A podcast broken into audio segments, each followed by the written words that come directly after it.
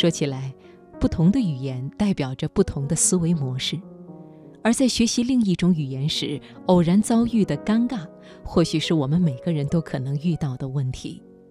今晚首先开始的读热点，请你听：外国人学中文为啥还说你吃了吗？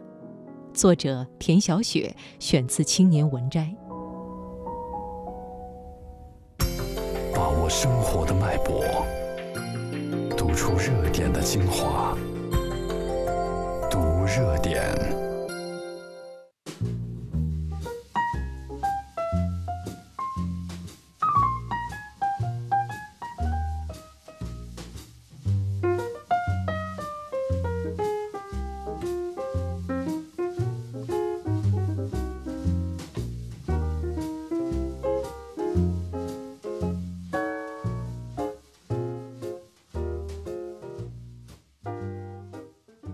最近有个朋友问我，为什么我的外国朋友学中文都说你吃了吗？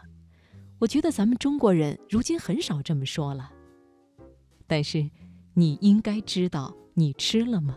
这可是几十年前的一句流行语，那江湖地位堪比现在的“你剁手了吗？”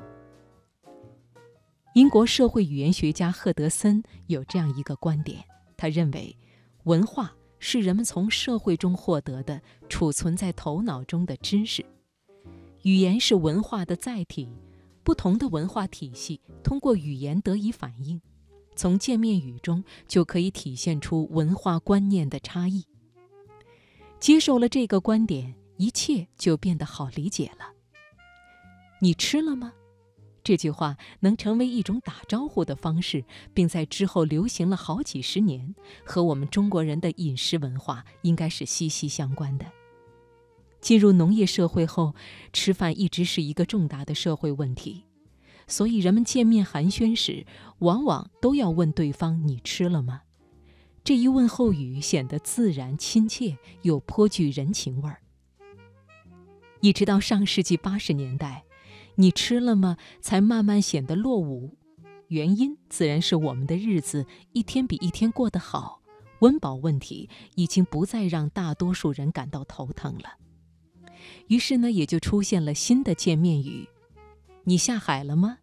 你买电脑了吗？你去哪儿玩了？你双十一剁手了吗？那么，至于外国人为什么喜欢用“你吃了吗”做开场白？拥有多年教学经验的对外汉语老师们纷纷表示，大概是因为汉语教材和汉语实际教学有点脱节吧。随着实际的社交用语发生变化，中国人，尤其是城市的年轻人，很少再使用这句话作为开场白了。所以，你吃了吗？如果再以开场白的形式出现，就多少有些格格不入了。其实“你吃了吗”这句话，我们中国人看上去很简单，但是对外国人来讲，里面有一个非常复杂的语法点，也就是“了”字在汉语中的使用。为了不浇灭外国人学习汉语的热情，只有在面对汉语程度比较高的学生时，对外汉语老师才会提及。当然，到了那时候，教学重点也是在“了”字的使用上。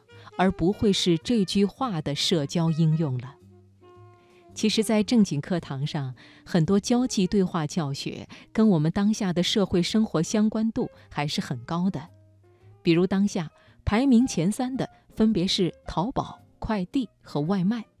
据说，这也是每个外国人来中国以后，短时间内迅速学会的三大技能。说了这么多。其实，我们中国人学习外国人的招呼用语，也存在这种滞后的现象。比如，一个英语是母语的人，如果提问 “How are you”，而你回答 “Fine, thank you, and you”，这样他们也会觉得你很是奇怪。但是，差不多每个中国人在学习英语时，都曾经背过这样的句式。其实，地道的回答应该用 “good”。或者是 nothing good 来表述。